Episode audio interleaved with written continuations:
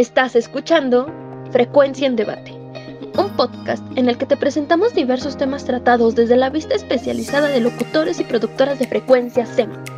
No te pierdas ningún episodio con un tema nuevo y voces nuevas. Escúchanos cada martes a las 6 pm por frecuencia SEM. Hola, ¿qué tal? Bienvenidos un día más a este su bello podcast Frecuencia en Debate, donde ponemos a distintos miembros de Frecuencia a debatir, donde se supone son expertos. Entonces, aquí los venimos a poner a prueba. El día de hoy vamos a tocar el tema eh, de las premiaciones de los Oscar. Y para eso traemos a Jesús y a Mariel de Cámara y Acción y Kino. Y bueno, me gustaría que Mariel se presentara primero, por favor. Hola, hola a todos. Eh, mi nombre es Mayel Herrera, soy la productora de Cámara Acción, un programa de cine en donde hablamos un poco más acerca de el impacto social, las críticas y todo lo que tenga que ver con analizar más allá de lo que pasa en la pantalla. Es mi primera vez en un podcast, entonces, pues bueno, va a estar interesante. Hola a todos, ¿cómo están? Yo soy Jesús, soy productor de Kino y pues Kino hablamos todo acerca de la industria del entretenimiento, ya sea televisión, cine o streaming y pues estoy muy emocionado de estar aquí para hablar sobre este tema tan interesante y muchas gracias por la invitación. No, pues de antemano, gracias a ustedes por, por haber aceptado y por estar aquí. Y si les parece bien, vamos para eh, a contestar la primera pregunta. Y esta dice así, ¿los Oscars se han convertido más en un evento comercial que en un evento de premiación a la mejor de dichas artes? ¿Quién quiere comenzar? Creo que más que un evento comercial se ha convertido en un evento muy político. Mm, precisamente todas las cuestiones sociales, todos los movimientos sociales, políticos, culturales, pues los vemos reflejados en la industria del cine y pues no es una sorpresa, ¿no? Sabemos que pues el cine es un, un medio de expresión, es un medio artístico. Entonces el ver todas estas cuestiones reflejadas en películas, series, obras de teatro, pues no es nada raro.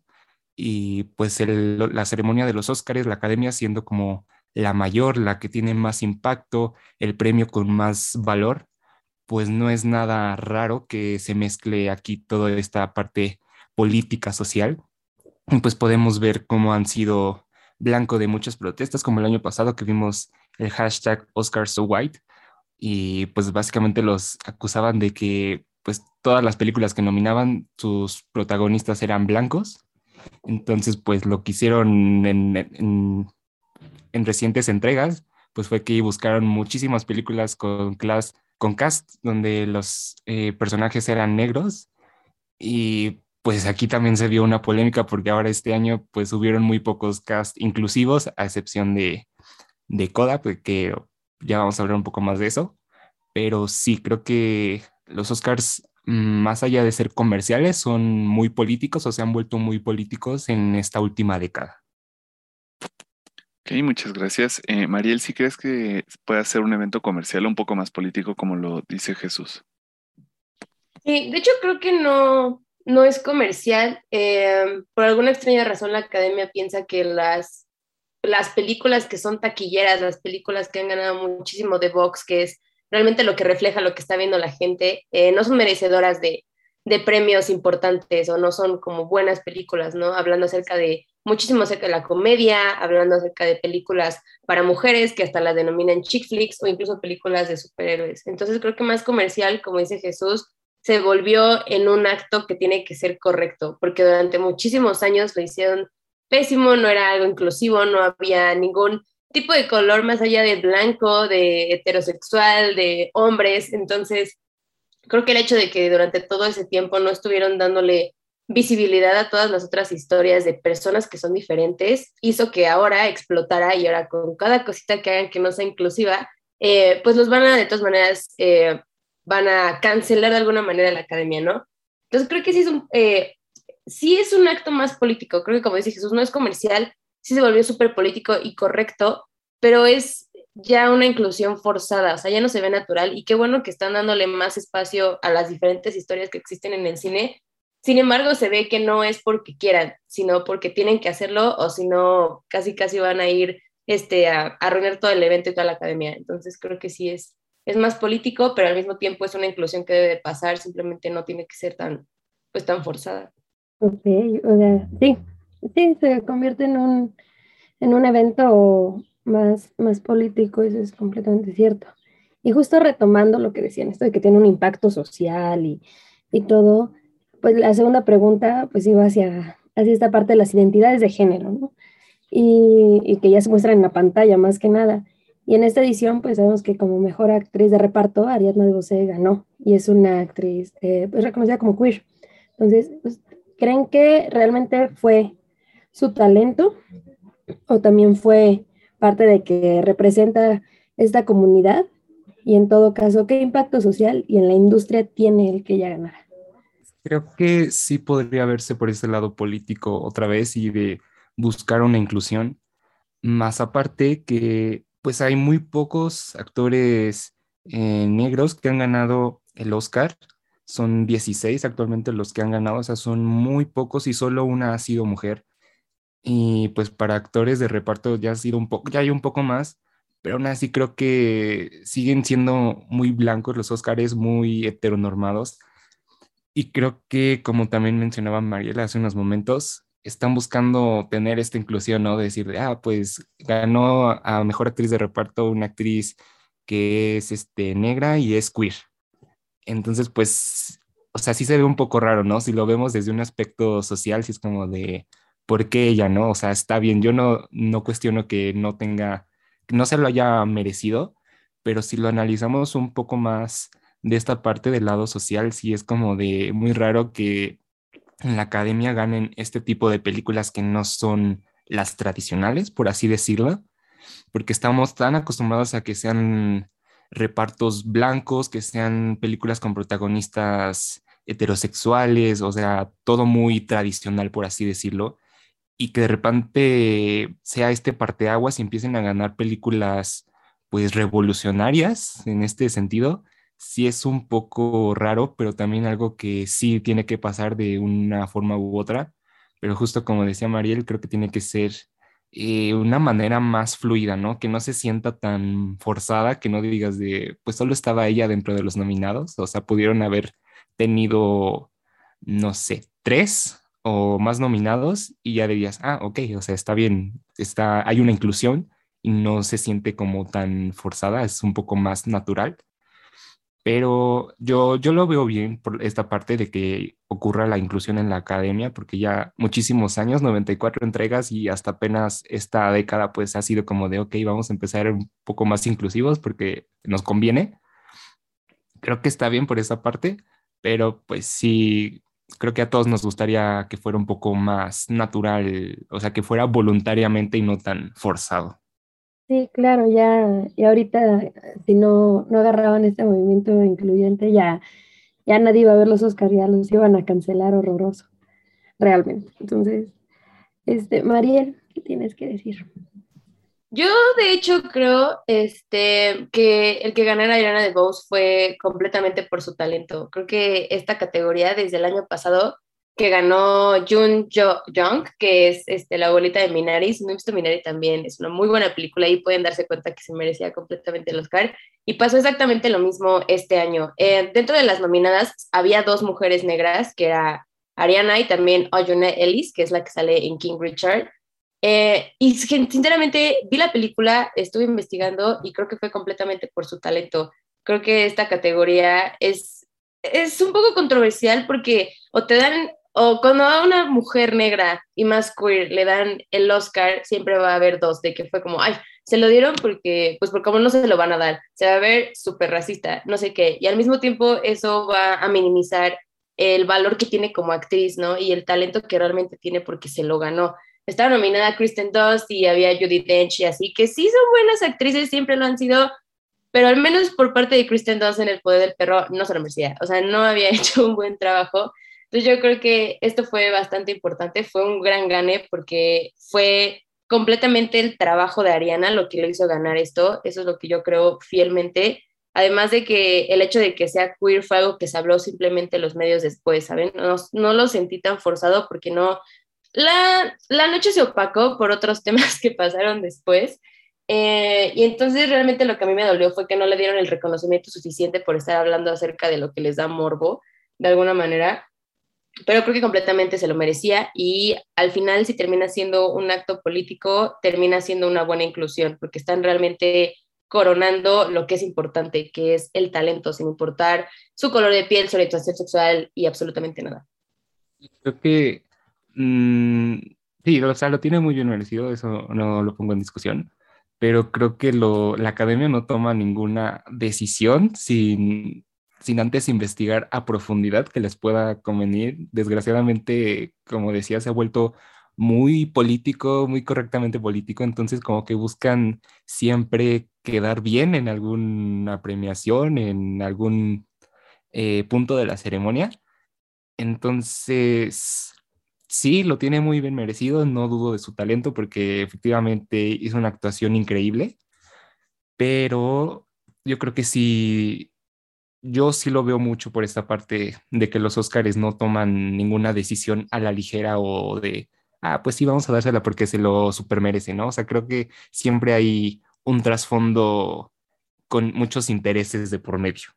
Eh, voy a contestar súper rápido y quiero decir, sí, o sea, estoy completamente de acuerdo con que es muy político, es muy sensible la manera en la que alguna persona gana sin embargo, no tenemos que olvidar que la gente que elige quienes ganan los Oscars son los miembros de la Academia de las Artes y Ciencias Cinematográficas. Son personas importantes, son personas que realmente analizan cada película y cada persona. Además de que algo importante que pasó tras bambalinas fue el hecho de que también la academia y la parte de atrás de los votantes empezó a ser más inclusiva. Empezaron a aceptar más mujeres, más gente de color, este, un panel más diverso. Entonces, creo que es importante también eh, retratar que el hecho de que sea negra o que sea una mujer o que cualquier cosa no demerita el hecho de que se lo haya ganado. Sí es político, sí creo que este, los Óscares están tratando de darle más visibilidad a ciertas personas, sin embargo, eso no le quita el hecho de que se lo merecía, de que hizo un buen trabajo y de que ella misma con su propio trabajo, es como una persona que está diciendo como, ok, no me quieres dar un premio, te voy a mostrar por qué tienes que dármelo, ¿no? Porque voy a trabajar y voy a llegar a una manera en la que es imposible para ti negarme el hecho de que yo tienes que reconocerme el mérito de lo que estoy haciendo. Entonces, creo que es importante también darnos cuenta de que no todos los ganes son políticos, sí existe esa parte, sí hay un peso, sin embargo, eh, es importante también reconocer que el hecho de que haya ganado una mujer negra queer fue por el hecho de que lo hizo bien. Ok, y ahora que hablábamos también de, pues, del reconocimiento y todo esto, pues sabemos que, que Duna ganó varios premios en esta edición. ¿De qué forma creen que esto les puede afectar eh, contra quienes se enfrentó? ¿O les afecta de alguna manera? ¿Quién quiere empezar? Yo puedo comenzar.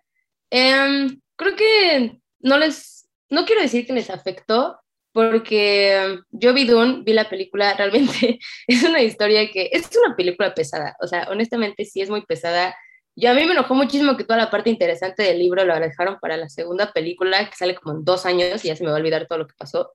Pero por la parte de la edición es importantísima, o sea, tiene unas escenas, una fotografía impresionante. Me gustó muchísimo el hecho de que nada estaba grabado con pantalla verde, que genuinamente se fueron al desierto a grabar para que hubiera esa naturalidad. La, la fotografía es, es increíble. Entonces, yo sabía que no iba a ganar como los premios de la parte artística, sino que se iba a ir más hacia lo técnico. No sabía que iba a ganar tantos, honestamente, eso no me la esperaba.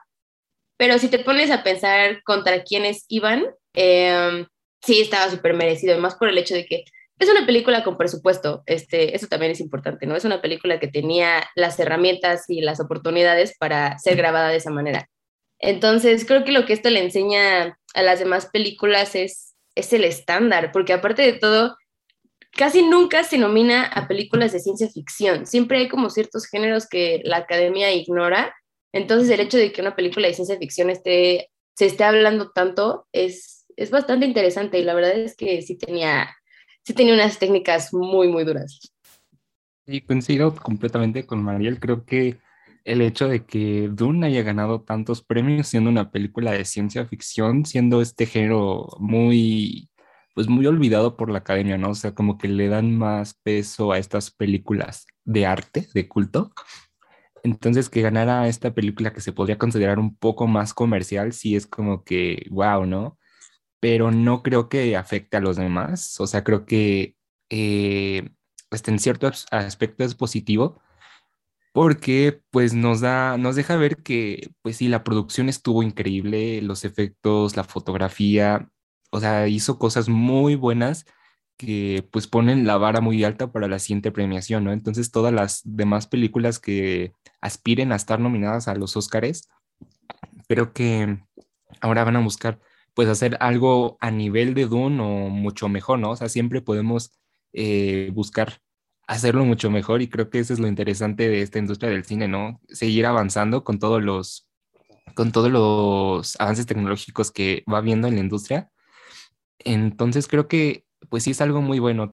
Sí, justo, la verdad es una muy buena película y en lo personal es como la primera película de ciencia ficción que me gustó mucho y no sé si fue la fotografía o el cast, no sé, pero está, está muy buena. Personas que nos escuchan, si no la han visto, vayan, pero estén conscientes de, de que es una película muy pesada y es muy larga, entonces no la ven en la noche, si no, no la van a disfrutar. Y bueno, y otra vez, retomando la inclusión y lo importante que es tenerlo, lo, sí, lo necesario que es tenerlo en la pantalla chica, grande y en todos lados para, para este cambio social, para este tipo de aceptación social y quitar los prejuicios y todo lo que pueda tener. Pues Coda ganó el Oscar a Mejor Película y la competencia está muy buena y, teníamos de nuevo a Duna nominado, teníamos El Poder del Perro, Drive My Car y otras más, pero entonces aquí es cuando vuelve la pregunta de, ¿Coda ganó por ser la mejor película? ¿O otra vez volvemos a caer en la inclusión forzada y por eso les damos el premio? Em, la verdad, yo lo voy a decir así duro, Coda no es la mejor película. Coda no es una película, desde el principio no debió haber estado nominada a mejor película, porque el estándar que tenían las películas este año estaban muy arriba de la barra en mi opinión personal, Coda, Coda es una buena película, voy a decir, es muy buena, eh, toca temas interesantes, es una película diferente, te trae una premisa que no ves todos los días. Sin embargo, no le veo alguna diferencia a una película que ves los domingos cuando no tienes nada que hacer. Em, creo que había películas que tenían más trasfondo, más, un interés más grande, por ejemplo, eh, El poder del perro, que también habla muchísimo acerca de cómo esta internalización de la homosexualidad en, pues en entornos en donde no era algo común eh, o algo que estaba mal visto de alguna manera. Tenías a Belfast, que era acerca de la película original, de la historia del director, hablando acerca de Irlanda y toda la vida que tuvo. Eh, tenías historias muy interesantes. Drive My Car, una película también japonesa que habla, pues una historia diferente, también una película bastante pesada. Sin embargo, hasta donde yo la vi, analizando lo que estaba ofreciendo las otras películas, Coda no estaba a la altura ni siquiera para estar nominada. Eh, los actores son muy buenos, el papá, nada más. Em, pero creo que esa sí fue una, em, una inclusión forzada porque había otras películas que se lo merecían más. justamente creo que mm, no se merecía el premio a mejor película Mm, yo sinceramente pensé que sí se lo iba a llevar el poder del perro. Y vaya, el poder del perro tiene un mensaje muy fuerte, ¿no? O sea, tiene la manera en que está escrita, pues es como que muy densa. Necesitas ver la película por lo menos unas dos veces para realmente entenderle, porque sí tiene aspectos muy, pues muy densos. O sea, no es una película que en una sentada la entiendas y la necesitas ver unas dos veces para ver detalles que se te pasan. Y justamente como dice Mariel Coda, es más una película palomera. Sí, da voz a, a esta sociedad sorda, pero no creo que la comparación de todas las producciones que vimos, y sabemos que Coda es una película de bajo presupuesto, y eso lo han dicho hasta los mismos actores, pero eh, no, no creo que estuviera a la altura. La fotografía, la, lo que he visto, pues como que no se le compara a, a nivel de Dune, del poder del perro, creo que sí se queda bastante corta. Igual hay que recordar que los Oscars no están listos para que una película de una plataforma de streaming gane. Lo hemos visto desde The Two Popes y muchísimas otras películas que han sido de, de grandes compañías como Netflix, como Prime Video, como Apple Plus. Entonces, eh, por ejemplo, sí está, este, sí salió en Apple Plus, sí tiene como ahí alguna un convenio, sin embargo la película se hizo eh, como independientemente, o sea, primero sale con otra, bueno, con otra compañía y ya luego empieza a meterse a plataformas de streaming una vez que ya fue estrenada. Entonces, creo que también el hecho de que The Power of the Dog era de Netflix, eh, pues pesó muchísimo en quién era el ganador, porque todavía no les conviene, o sea, si lo pensamos, a la academia no le conviene premiar a una plataforma de streaming porque todas las compañías detrás que han sido los gigantes de la industria durante muchísimos años, pues sí les está dando durísimo eh, el hecho de que entren estas nuevas compañías. Entonces creo que por ahora no va a ganar ninguna película de streaming. Probablemente esperemos que el próximo año ya sea momento, porque pues ya estamos en una era súper tecnológica donde ya casi nadie tiene tele. Eh, pero sí, creo que también el hecho de que haya ganado Coda fue porque no era de una plataforma. Claro, y ahora bueno, para cerrar este bonito debate, les preguntaré, ¿los Oscar creen que hayan perdido en cierta medida su impacto? ¿O ¿Tendrán que recurrir a un marketing como lo que pasó con Will Smith? ¿Y por qué sí o por qué no? Eh, es real, es, es, completamente real que eh, los Oscars han estado perdiendo rating en los últimos años, eh, pero de una manera abismal. Desde hace, yo creo que la primera que recuerdo fue el año en donde gana La La Land eh, en donde empiezas ya a ver como nuevas estrategias para que la gente vea el, el evento, porque sí, tenían un rating súper, súper bajo.